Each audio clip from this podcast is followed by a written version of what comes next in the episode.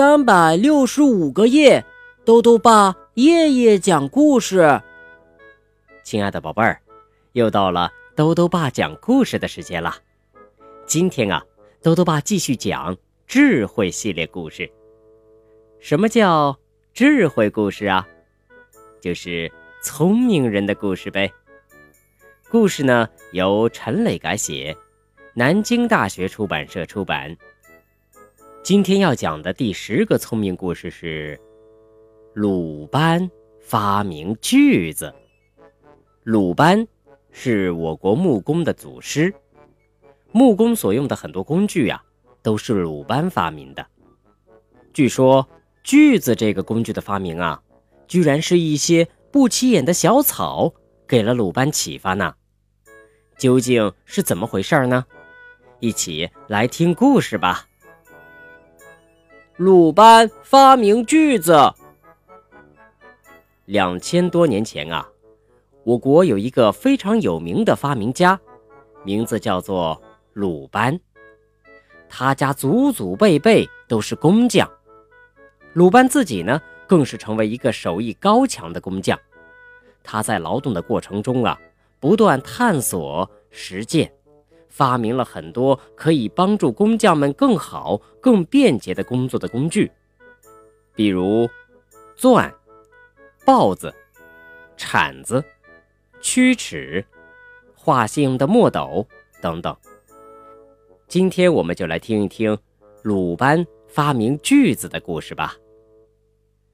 鲁班的家乡鲁国的国王想要修建一座很大的宫殿，他命令鲁班。要在十五天内砍下三百棵树做梁柱，因为十五天之后啊，可就是可以动工修建宫殿的黄道吉日了。在当时啊，国王的话呢就是圣旨，是不能违抗的。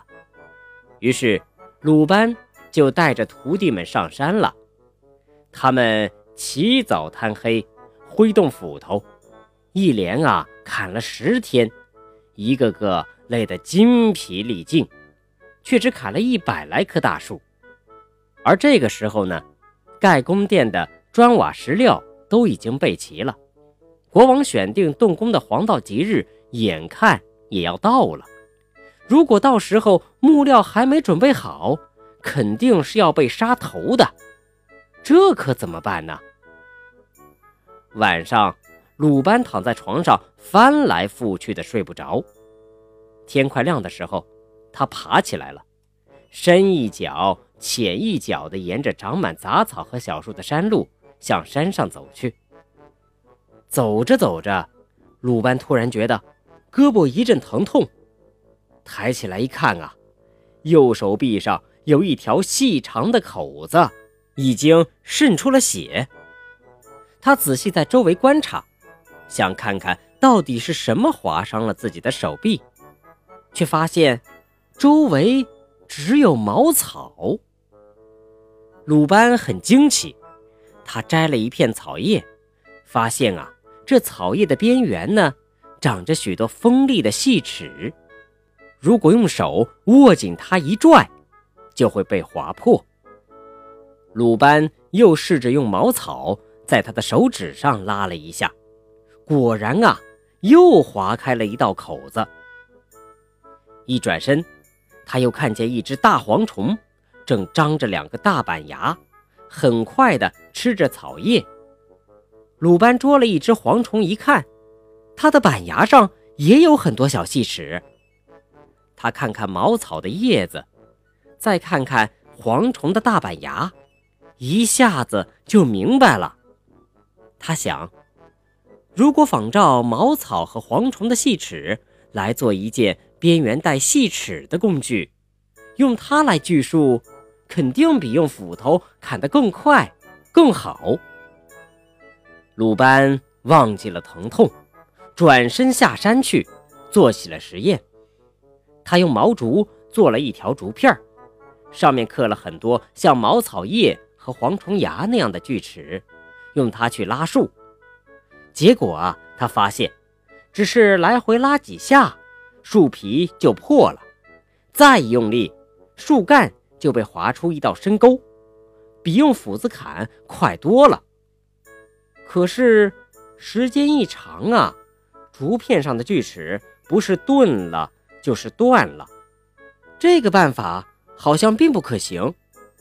不过鲁班并没有放弃，他仔细想了想，发现自己的方法没有错，只是选择的材料不够耐用。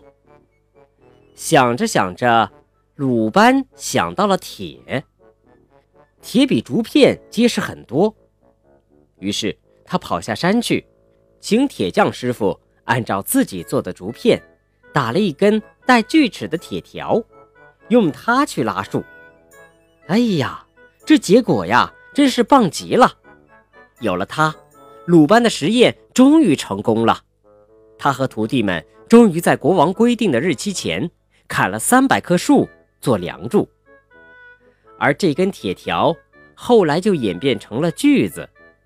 锯子呢，就成了木工工匠们不可缺少的工具之一。好了，宝贝儿，今天的故事讲完了。豆豆爸想告诉宝贝儿，大自然里呢有无穷的奥秘等着我们去发现。只要我们像鲁班一样善于动脑筋，我们也能借助大自然发现或发明有利于我们的东西。豆豆爸。还想问问宝贝儿，你见过锯子吗？